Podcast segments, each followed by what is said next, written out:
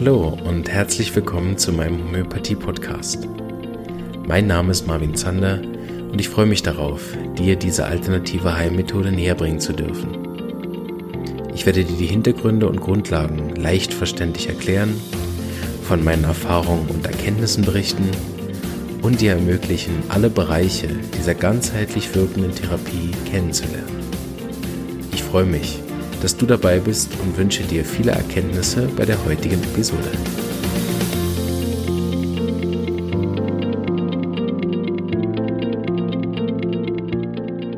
Gut, hallo und herzlich willkommen. Ich freue mich, dass du es in meinen Podcast geschafft hast, der ja noch ganz jung ist.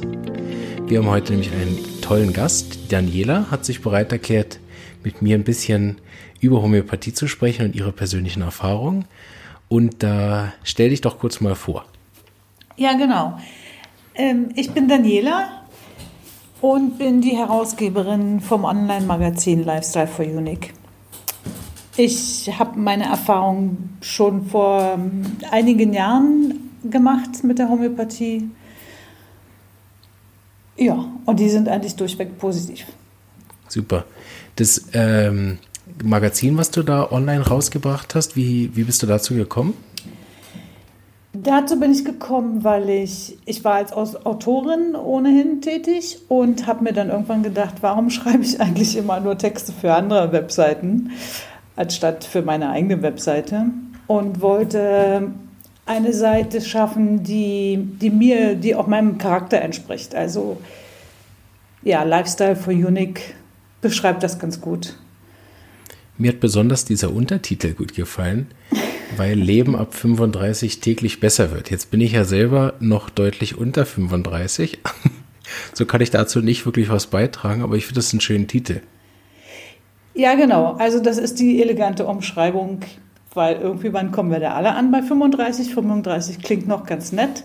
Und mit jedem Jahr werden die Leute dann unruhiger und möchten gar nicht mehr über ihr Alter sprechen.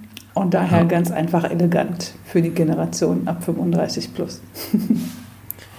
Grundsätzlich kann man auch sagen, dass das eigentlich auch die äh, große Zielgruppe von der Homöopathie ist. Das deckt sich da recht gut. So sind wir auf jeden Fall am richtigen Ort bei dir jetzt. Ah, gut, okay.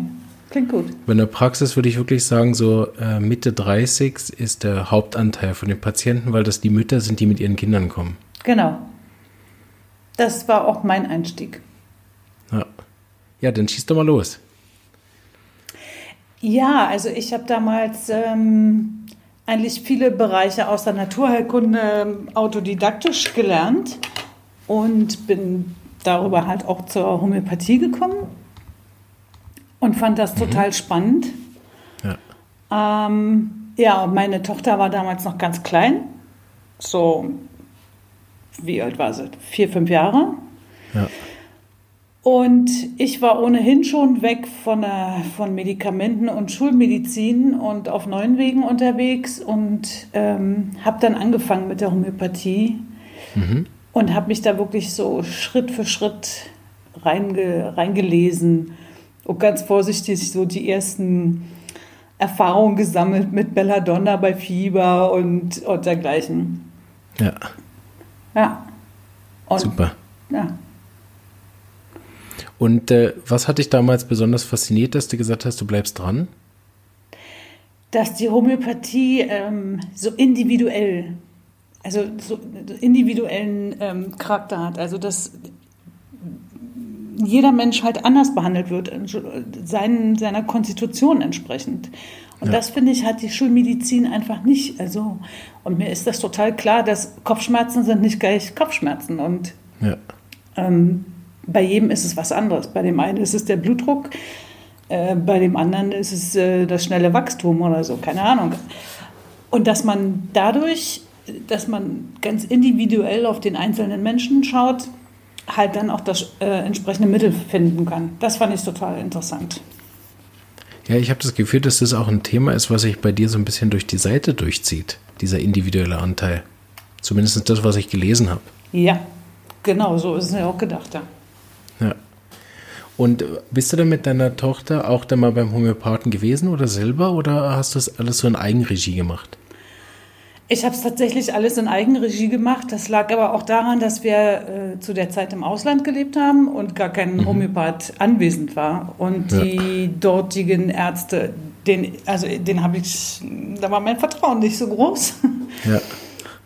Und also, ja, ich wollte mir dann halt irgendwie auch selber helfen. Glücklicherweise ja. war meine Tochter jetzt nicht so oft krank, als dass ich jetzt ständig einen Arzt gebraucht hätte. Ja, super. Und insofern ähm, habe ich halt auch einfach die Zeit gehabt, ohne Druck, ähm, also da zu lernen. Also ich habe mir dann ganz schnell wirklich viele Bücher geholt, unter anderem auch die Medica Materia mit 1600 mhm. Mitteln. Ja, von wem? Von welchem Autor, wenn ich fragen darf? Ähm, äh, äh, Will, halt, Brille. William Böricke. Aha, wow. Okay, gut, ja. Und ähm, das ist ein, ein für, für die Zuhörer, die es nicht kennen, der William Böricke ist ein ähm, eins der ausführlichsten äh, Materia-Medica-Handbücher zum Arbeiten, weil da fast jede Arznei drin ist. In der, in der neuen Ausgabe sind auch dann ganz neue Arzneien drin, die gar nicht ähm, zu den alten Klassikermitteln gehören, wo der Böricke gearbeitet hat. Und er hat immer so Kurzbeschreibungen von den Arzneien drin. Das ist so wirklich auf den Kern gebracht. Hm. Also ich fand dieses Buch und finde es immer noch extrem gut. Ja. Also meine Ausgabe ist von 95. Ja, ja, da sind die neuen nicht drin. Ja. Ähm, weil, also das war auch hauptsächlich das Buch, wo ich halt wirklich gelernt habe, den Menschen, also das, das Arzneimittelbild anders zu betrachten, beziehungsweise den Menschen halt auch anders zu betrachten. Ja. Und langfristig und zurückblickend, ich deshalb sagen kann, mein, mein Lebensbild hat sich dadurch auch sehr verändert. Oh, schön. Also, Magst du da eine Kostprobe daraus geben? Das glaube ich ist sehr interessant für die Leute. Oh, das ist schwierig zu erklären. Ja, glaube ich. Ich frage trotzdem.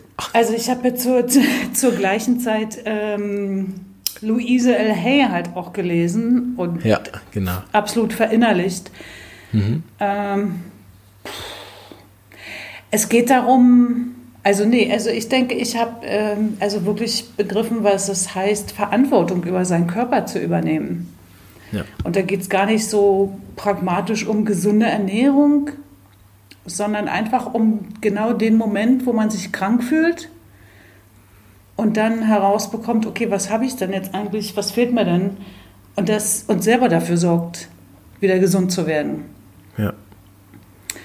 Ja, das finde ich absolut einen ganz, ganz wichtigen Punkt in der Homöopathie.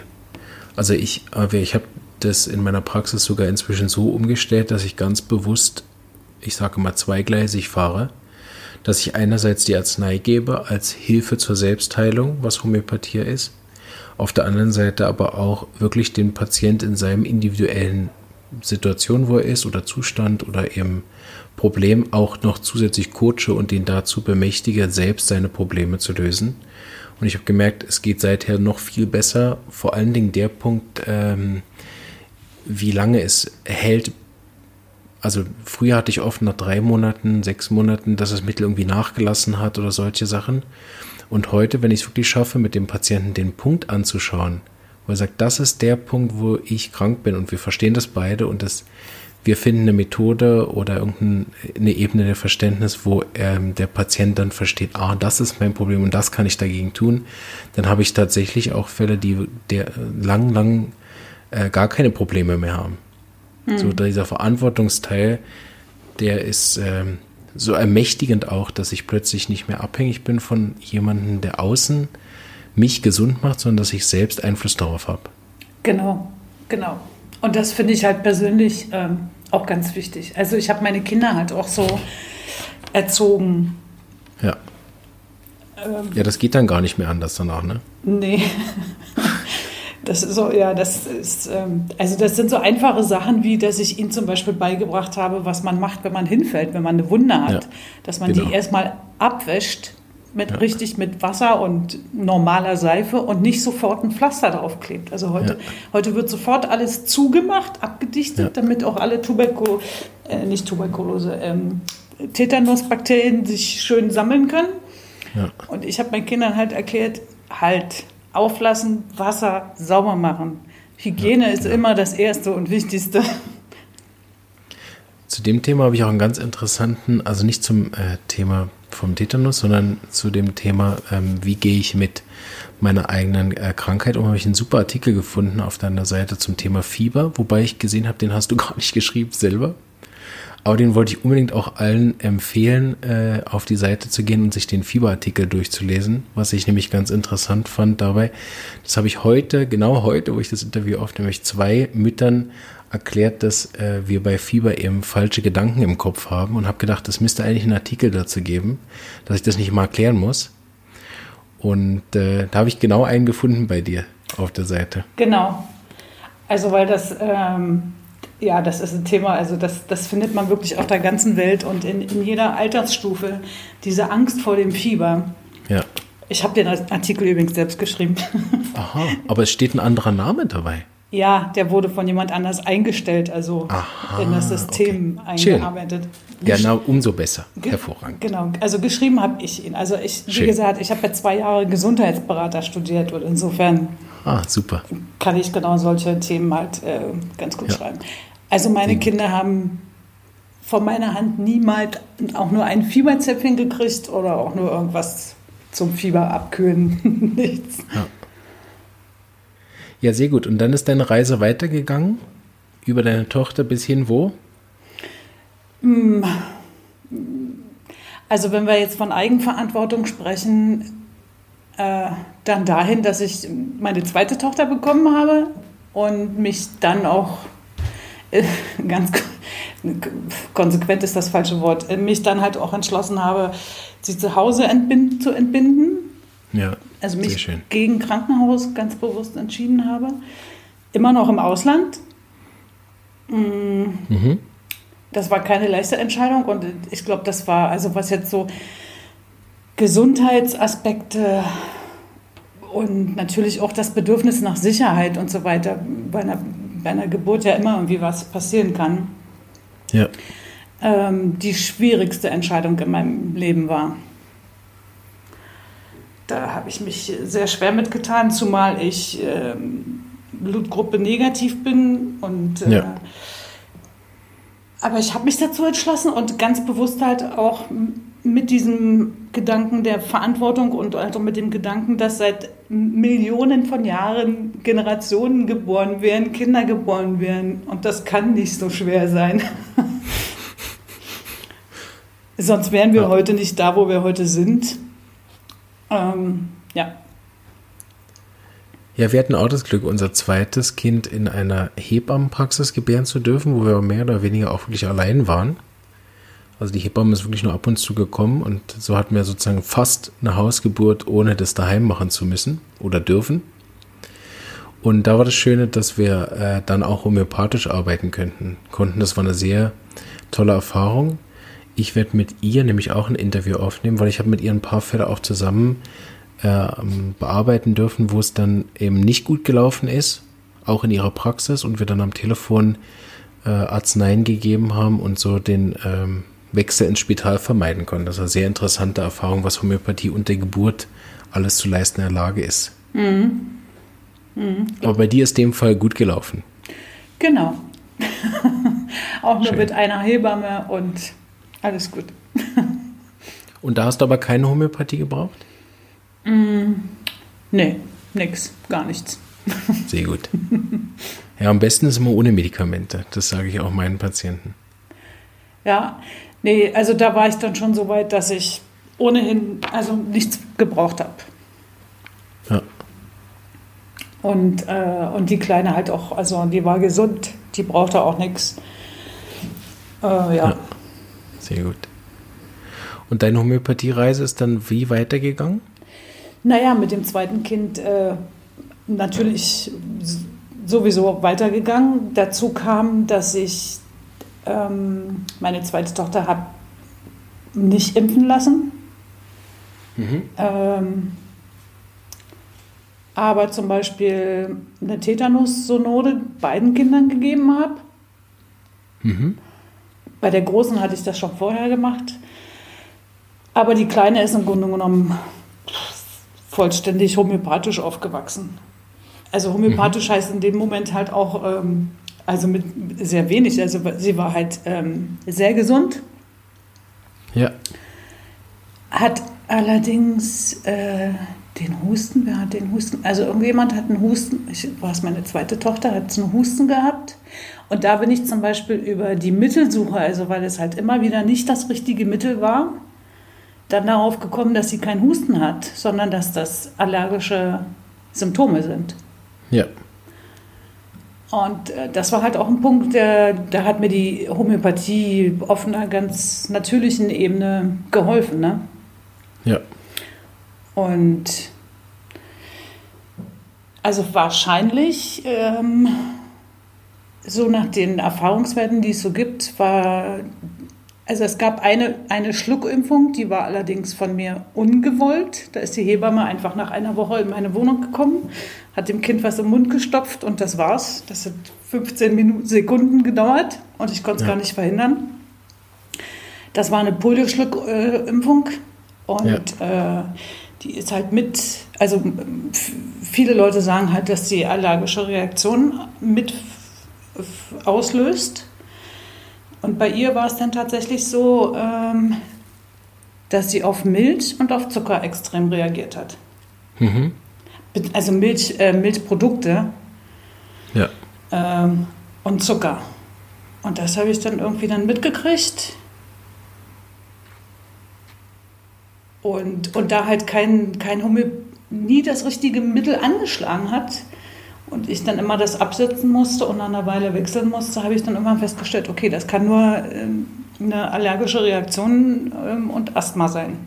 Und so habe ich es mhm. dann auch wieder weggekriegt. So hast du eine andere Arznei gewählt, oder was? Naja, ich habe zuallererst erstmal äh, alles, alle Milchprodukte und Zucker weggelassen. Also, ja, genau. Das, das war das Erste. Und ähm, dann, das hat das schon, die ganze Situation schon verbessert. Ja. Und viel brauchte sie dann gar nicht mehr. Denn ich weiß nicht mehr, welches Mittel das war, aber ich glaube, sie hat dann noch so mal so zwei, drei Mal in langen Abständen ein Mittel bekommen und irgendwann war das dann halt okay. Ja. Also gab nichts mehr. Allerdings die, die Empfindlichkeit auf Zucker, die ist damals geblieben. Das ist auch eine, eine, Erfahrungsreise, die Hahnemann gemacht hat. Der hat ja im Prinzip eine ähnliche Geschichte wie du. Der hat ja auch von, vor allen Dingen an seinen Kindern rumgedoktert, mhm. anfänglich. Mhm. Und der hat auch am Anfang sehr potente Arzneien hergestellt, die ihm dann sehr gut geholfen haben bei akuten Geschichten, ähm, wo er dann sehr guten Erfolg hat, aber er war unzufrieden damit, dass die Krankheiten immer wieder zurückgekommen sind. Und dann ist er ähm, bis hinein in die, in die, also heute würde man sagen, bis in die Genetik hinein gekommen, nur über die Beobachtung, die sogenannten Miasmen. Und äh, das ist eine Spezialität, wo ich auch ein Interview geführt habe mit der Frau Sonnenschmied, von ihr zum Beispiel die miasmatische Therapie oder was wir auch ganz stark machen hier in, in, der, in der Schweiz, dann eben mit den Arzneien immer mehr in die Tiefe zu gehen. Und äh, das hat Hahnemann in den 30 Jahren auch wie sich selbst beigebracht, was ich heute immer noch faszinierend finde, wie man da äh, den Überblick behält. So, also ich denke, dass viele Leute einfach sagen, ja super, Belladonna Aconitum hilft, was soll's, damit ziehe ich jetzt um die Welt und werde reich. Nein, er hat seinem, diesem hohen Ideal immer wieder versucht zu ähm, gerecht zu werden, dass er sagt, ich will, dass die Menschen gesünder sind als vor der Erkrankung. Genau. Über Impfungen vielleicht noch äh, ganz interessant, da hat Hahnemann auch schon damals was gesagt, das ist ja mehr oder weniger fast zur selben Zeit entstanden, Homöopathie und Impfung. Und er, er zählt die Impfungen zu den Vergiftungen, wenn sie eine Reaktion machen. Mhm. Mhm. Deshalb helfen da auch manchmal dann die Konstitutionsarzneien nicht, sondern braucht dann spezielle Arzneien. Genau. Aber das ist wieder ein Riesenthema für sich, das machen wir vielleicht besser jetzt nicht auf. genau. Impfungen sowieso sind ein sehr heikles Thema. Da habe ich mir schon oft überlegt, ob ich im Podcast da größer drauf eingehen will. Aber es ist echt schwierig. Das zieht immer die Trolle an. Genau. Und dann, äh, aber mal gucken. Ist ganz schwierig, ja. Ja. Und dann hast du irgendwann auch mit dir selber gearbeitet, gell? Naja, über die Jahre hinweg immer wieder. So, ja, ja. genau. Also immer, wenn ich dann irgendwie, wenn ich dann meinte, dass ich es brauche. Ja.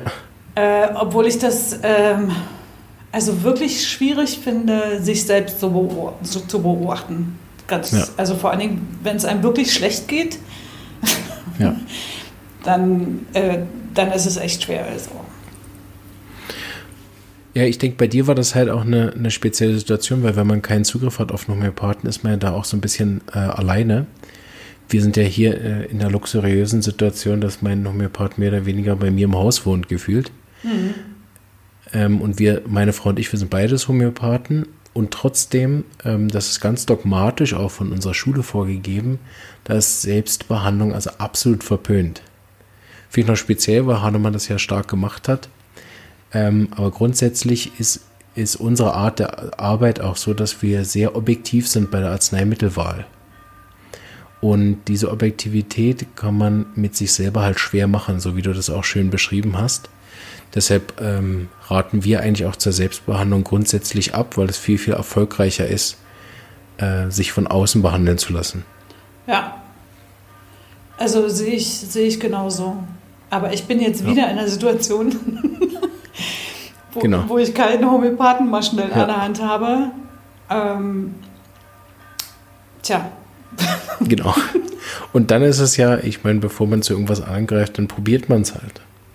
Genau. Also das, das übrigens, das, das Witzige bei dieser ganzen Homöopathie-Geschichte in meinem Leben ist übrigens, dass ich als Kind, als Achtjährige von meiner Großmutter damals eine augenscheinlich ähm, alte Pappkiste bekommen habe, die ich zum Spielen genommen habe, aber mit meiner krakeligen Handschrift meinen Namen äh, und meine Adresse reingeschrieben habe und geschrieben habe, das ist meine Kiste. Und es hat wirklich mhm. 30, 40 Jahre gedauert, bis ich dann irgendwann mal ganz bewusst auf diese Kiste geguckt habe, in, in der dann mittlerweile meine homöopathische Apotheke steht. Ja. Und oben auf, den, auf dem Deckel steht Homöopathie-Apotheke. ja. So viel zu, es gibt keine Zufälle. Genau, also es ist wirklich eine uralte Kiste, die ist bestimmt 100 Jahre alt. Ähm, und ich habe in meiner Familie gefragt, wer in aller Welt hat denn bei uns was mit Homöopathie zu tun gehabt früher? Konnte mir keiner sagen. Nur meine Urgroßmutter, von der habe ich so handschriftliche Briefe oder Notizen gefunden. Ja. Ähm, das geht so mehr in Naturheilkunde. Ja. Also halt auch so die Bedeutung der Organe und so, ne? Ja. Aber ob die Kiste von ihr stammt, weiß ich nicht. Aber es ist halt interessant. Auf jeden Fall war es schon in der Familie. Ja, anscheinend. ah. Ja, und dann äh, habe ich gesehen, du hast einen Artikel dann äh, veröffentlicht mit den Wechseljahren und den Schüsslersalzen. Genau. Also das reiht sich ja so thematisch ein und ich habe halt festgestellt, ja. äh, also das Thema äh, Wechseljahre ist, ist extrem groß und also das Interesse daran, also vor allen Dingen auch, weil leider die Ärzte damit sehr oberflächlich umgehen wie ich das zumindest so aus, ähm, aus dem Internet herauslesen kann. Also Frauen sind auf der Suche nach, nach Lösungen und was kann ich machen und ist das normal und dieses und jenes, weil sie sich beim Arzt einfach nicht ähm, richtig gut aufgehoben fühlen. Mhm. Und äh, ja, und deshalb kam ich dazu, halt diesen Artikel zu schreiben. Vor allen ja. Dingen, weil halt bestimmte die Wechseljahre sind ja keine Krankheit, aber weil bestimmte Symptome sich ja heute auch im All, also verschieben. Ja. Also wenn früher die Wechseljahre mit 50 angefangen haben, fangen heute viele Frauen wirklich schon mit 35 oder 40 an. Ja. 35 ist sicherlich selten, aber es gibt es. Ja. Ähm, und deshalb habe ich gesagt, okay, also dann schreibe ich jetzt mal dazu einen Artikel. Weil es gibt halt schon wirklich, äh, also die Schüssersalze sind, stehen ja der Homöopathie sehr nahe. Korrekt. Und äh, der, und das, also aus der Anatomie heraus ist klar, dass äh, in den Wechseljahren äh, der ganze Vitamin- und Mineralstoffhaushalt sich verändert. Und da sind dann natürlich äh, Schüsslersalze als, als Auffüller für Mineralstoffe ideal anstatt äh, Medikamente zu nehmen. ja. Ja, Schüsslersalz ist tatsächlich, das hast du richtig gesagt, ist nicht dasselbe wie Homöopathie, auch wenn die Arzneien potenziert sind, aber nur ganz wenig. Ähm, deshalb bin ich da auch überhaupt kein Spezialist für. Da weiß ich fast gar nichts drüber. Mhm. Naja, es sind halt hauptsächlich, also ja, es sind Mineralstoffe, ne? So, ja, genau. Also Punkt. Und, genau. und äh, ja. Und das, äh, der Artikel wird dort auch wirklich äh, gerne gelesen. Mhm. Ja, das glaube ich. Also ich denke, in der Zukunft folgen da auch noch weitere, also nicht jetzt nur in Bezug auf Wechseljahre, sondern halt auch ähm, generell Naturheilkunde. Ja. Also bei mir geht es halt, ja, da kommt wieder so Lifestyle for Unique. Meine Intention ist einfach dabei, also sich selbst so, sich selbst zu finden, zur Mitte zu kommen, so. Ja. Und da spielen natürlich alle Naturheilmittel eine große Rolle, immer wieder. Genau, das ist ja nicht beschränkt auf die Homöopathie, absolut richtig. Hm, genau. Also das finde ich auch schön, dass Homöopathie da oft mit, mit all diesen Sachen auch sehr gut Hand in Hand läuft. Genau. Also ich weiß, wir geben, wir geben einen Schüsselersatz standardmäßig vor Geburt. Und damit habe ich sehr gute Erfahrungen gemacht beispielsweise und habe auch gemerkt, dass wenn man dann trotzdem noch ein homöopathisches Mittel braucht, dass es auch sehr gut miteinander funktioniert. Also sich das gar nicht gegenseitig irgendwie behindert. Genau, das, das kommt halt mit dazu, dass man halt auch verschiedene Sachen äh, gut miteinander kombinieren kann. Ja. Was halt bei Medikamenten oft nicht der Fall ist. Ne? Dann darf man das nicht nehmen, wenn man dies nimmt und jenes nicht und das nicht. Und, ja. ja. Oder andersrum, weil man das Medikament nimmt, muss man das andere nehmen, weil es Nebenwirkungen hat. Oder so. genau. Ja. Hm. Also ich nehme jetzt ja, mittlerweile seit also wirklich 30 Jahren keine Medikamente mehr. Null. Ja. Also nicht mal ein Aspirin, gar nichts. Ja. Null. Ja, dem kann ich mich nur anschließen. ich, ich, musste das letzte Mal im Zivildienst nehmen. Das war ganz speziell. Im Zivildienst hatte ich irgendwie, habe ich, weiß nicht, ob das ganz korrekt ist, aber man hat es mir zumindest damals gesagt, dass ich keine freie Wahl habe. Ich muss da zum Arzt und muss dann auch die Medikamente nehmen. Mhm. Bin bis heute nicht ganz sicher, ob das überhaupt stimmt. Ähm, und da musste ich das letzte Mal Medikamente nehmen und seither habe ich das nicht wieder gemusst. Und was musstest du da für Medikamente nehmen? Antibiotika. Wow. Okay. Ja, bin bis heute nicht ganz sicher, ob das alles so rechtens war, aber mit 18 stellt man auch nicht so viele Fragen. Ja, denke ich auch. Wenn der sagt, du musst, dann muss man halt. So. Mhm. Hat mir auch nicht besonders gut getan. Also ich hatte vorher keine Beschwerden mit den Mandeln, also mit den Tonsillen und habe dann seitdem ähm, hatte ich dann für drei, vier Jahre immer wieder Angina, was ich vorher gar nicht hatte. Ist dann auch erst mit dem richtigen homöopathischen Mittel, als ich dann in die Schweiz gekommen bin, war das dann durch das Thema. Ja, ich habe gar keine Probleme mehr, seitdem ich aufgehört habe, Medikamente zu nehmen. Ja. Habe ich nichts mehr. Obwohl du da in der glücklichen äh, Lage bist, dass sicher dein, euer Immunsystem auch sehr gut ist, wenn auch die Kinder so gesund sind. Weil ich habe auch viele Fälle in der Praxis, die ungeimpft sind und, und krank sind. Ich habe auch viele Fälle, die keine Medikamente nehmen und trotzdem äh, immer wieder Infekte haben. Das werde ich im Podcast auch näher anschauen. Das hat dann oft eben eine genetische, genetische Ursache.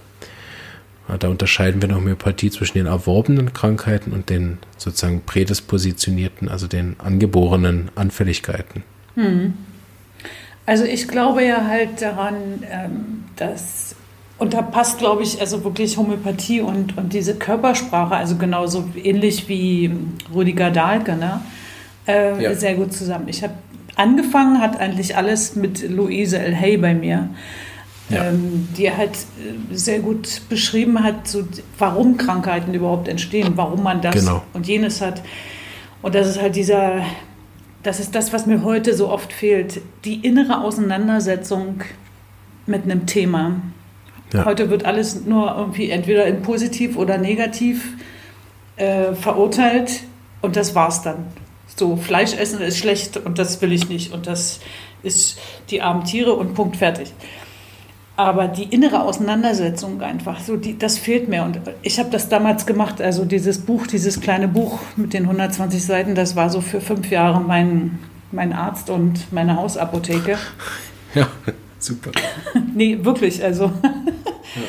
ich habe das äh, immer bei mir gehabt, also 24 Stunden. Ähm, und habe es erst weggelegt, als ich äh, ganz also als ich es wirklich verstanden habe, als ich nicht mehr reingucken musste, okay, was bedeutet ja. jetzt äh, die rechte Seite des Körpers und äh, was bedeutet das Knie nochmal, was ist das, wenn man was am Knie hat und erst weggelegt, als ich das alles in- und auswendig wusste und kapiert habe. Und dann war das auch irgendwie einfacher mit der Homöopathie. Ja. Ja, also ich denke, wenn man fünf Jahre lang seinen Körper auch so gut beobachtet, das ist auch eine Grundvoraussetzung, dass ich überhaupt mich selber behandeln kann. Oder ich merke, ganz viele Patienten kennen sich auch gar nicht. So dann frage ich irgendwas, was haben sie am liebsten zum Essen? Ist ihnen schnell kalt oder warm? Sind ihre Rückenschmerzen besser im Liegen, Sitzen, Stehen oder Bewegen? Und dann gucke ich in tote Augen. Mhm. Und dann ist Homöopathie ziemlich schwierig. Also. Ja, ja, total. Ja, das ist aber, ähm, also muss ich wirklich zugeben, ähm, das ist eine schwierige Reise. Absolut. Ähm, das ist wirklich nicht, äh, wirklich nicht einfach und ähm, die Kraft hat nicht jeder. Also ich weiß auch nicht, wenn ich heute das machen müsste, ob ich das schaffen würde, so mit meinem ganzen Lebens Arbeitsalltag. Äh, ich war halt aber damals in einer Lebenssituation, wo ich gesagt habe, okay, so und jetzt, Punkt. Jetzt werde ich was ändern. Und mit Anfang 20 ist das der ideale Zeitpunkt. Also ja. Aber ich muss wirklich sagen, also es war kein, das war nicht einfach. Also mit, mit viel Tränen und, und innerer Auseinandersetzung und ja. auch Kritikfähigkeit zu sich selbst, ja. also der Bereitschaft. Ne? Und, ja, und auf einmal öffnen sich da ganz unbekannte Türen. Ne? Ja. Hm. Wenn du jetzt, wenn der Podcast richtet sich ja vor allen Dingen an Leute, die jetzt mit Homöopathie wahrscheinlich noch nicht so viel am Hut haben. Zumindest hoffe ich das, weil die würde ich nämlich gerne erreichen. Ähm, wenn die jetzt komplett neu einsteigen, was würdest du denen empfehlen? Sollen die zum Homöopathen gehen? Würdest du denen empfehlen, ein Buch zu holen? Was wäre so deine Herangehensweise, wenn du was empfehlen dürftest? Oder schreibst du bald einen Artikel auf deiner Seite? Äh, Habe ich auch in der, in der Planung über Homöopathie, ja, oder also wie man so den Einstieg zur Homöopathie findet. Also in der Tat würde ich, ähm, weil wir gerade hatten, innere Auseinandersetzung, würde ich wirklich ein Buch empfehlen. Ja. Und zwar das von Ravi Roy, der genau mhm. das Buch geschrieben hat für Einsteiger, für Beginner, Homöopathie für Beginner. Mhm. Ja. Weil einfach diese völlig andere Denkweise darin erklärt ist. Ja. Und wenn man, wenn man das liest, weil dann eröffnen sich einfach neue Gedanken und Fragen. Und dann ist, glaube ich, im Anschluss daran ein Gespräch beim Homöopathen gut. Ja. Als wenn man vorher zum Homöopathen geht, dann hat man noch gar, keinen, noch gar keine Idee davon. Ja. Genau, dann ist man auch überrumpelt von all den Fragen. Genau, da geht man erstmal total verwirrt nach Hause und sagt, also drei Stunden mit mir rumgelabert. Habe ich auch schon tatsächlich öfter gehört. So, ja. was er halt wissen wollte. und ähm, ja, aber genau das, also genau das ist halt diese innere Auseinandersetzung. Ne? Das übernimmt im Grunde genommen der Homöopath in diesem Falle oder ein Teil davon. Ähm, ja, und deshalb denke ich, ist dieses Buch von Ravi Roy, also unter, ich habe nicht alle Bücher gelesen, aber ich habe so einige gelesen. Äh, und das finde ich halt auch im Nachhinein ähm, sehr gut. Das habe ich auch meinen Kindern weitergegeben. Schön. Sind die dabei geblieben? Äh, ja, beide, beide auf unterschiedliche ja, Art und Weise.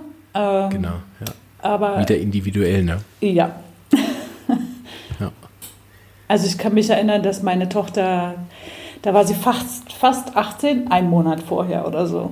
Und da rief sie mich an und sagte, ach Mama, ich bin gerade beim Arzt und der will mich Tetanus impfen. Und äh, der hat gerade zu mir gesagt, ich habe eine ganz fürchterliche und verantwortungslose Mutter, weil ich nicht Tetanus geimpft bin. Und ich bin jetzt hier, ich habe mir heißes Wasser über den Fuß gekippt und jetzt soll ich eine Tetanus-Impfung kriegen. Und er will jetzt mit dir sprechen. dann habe ich gesagt, ja, bitte. Und äh, also er hatte meiner Tochter erstmal klar gemacht, dass ich also absolut verantwortungslos bin. Und dann kommt halt wieder das Spiel mit dem Tod, ne? Ja. Ähm,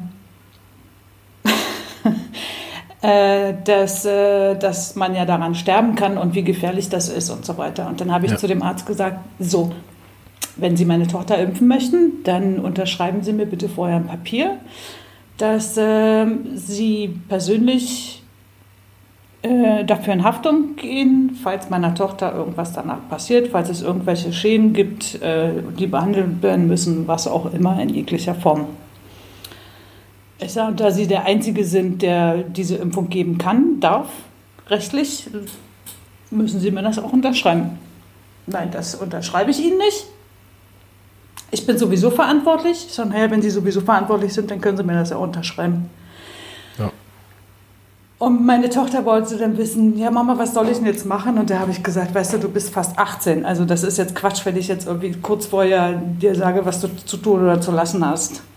Und dann sagte sie, ach weißt du Mama, ich lebe jetzt so lange ohne Tetanusimpfung und ähm, mir ist schon so viel passiert. Nee, ich mache das nicht. Ja. Ja. So. Super. Und es geht ihr nach wie vor gut. Und das sind jetzt schon einige Jahre. Sie ist nicht an Tetanus gestorben. Nein, sie lebt immer noch und ist immer noch gesund und ernährt sich heute sogar vegan. Super. Hey Daniela, vielen Dank. Du hast wieder einen schönen Aspekt äh, reingebracht. Äh, so diese Hahnemannsche Lebensbiografie von äh, äh, Pionier zu sein irgendwo. Äh, vielleicht auch ein bisschen unfreiwillig, aber das fand ich sehr, sehr interessant. Äh, habe mich jetzt ein paar Mal gefragt, wie hätte ich das gemacht, wenn ich keinen Homöopathen hätte. Da war ich immer in der glücklichen Lage von Kindheit an. Und da bin ich dir sehr dankbar, dass du die Zeit mit mir hier verbracht hast. Und äh, für alle Leute, die dich finden wollen, werde ich in den Show Notes alles verlinken, dass sie dich auf deiner Seite ähm, dann besuchen können und dann auch den bald neu erscheinenden Artikel über die Homöopathie lesen können. Genau. Sehr gut. Hast du noch ein paar letzte Worte? Ja, ich äh, auch gleichfalls möchte ich ein Dankeschön zurückschicken an dich, dass ich das Gespräch mit dir führen durfte. Und ähm, ja, natürlich, ich lade irgendwie alle Leser, Hörer äh, ein, entweder bei dir immer wieder reinzuhören oder bei mir im Magazin vorbeizuschauen. Sehr gut. Danke. Ciao. Ja, danke dir auch.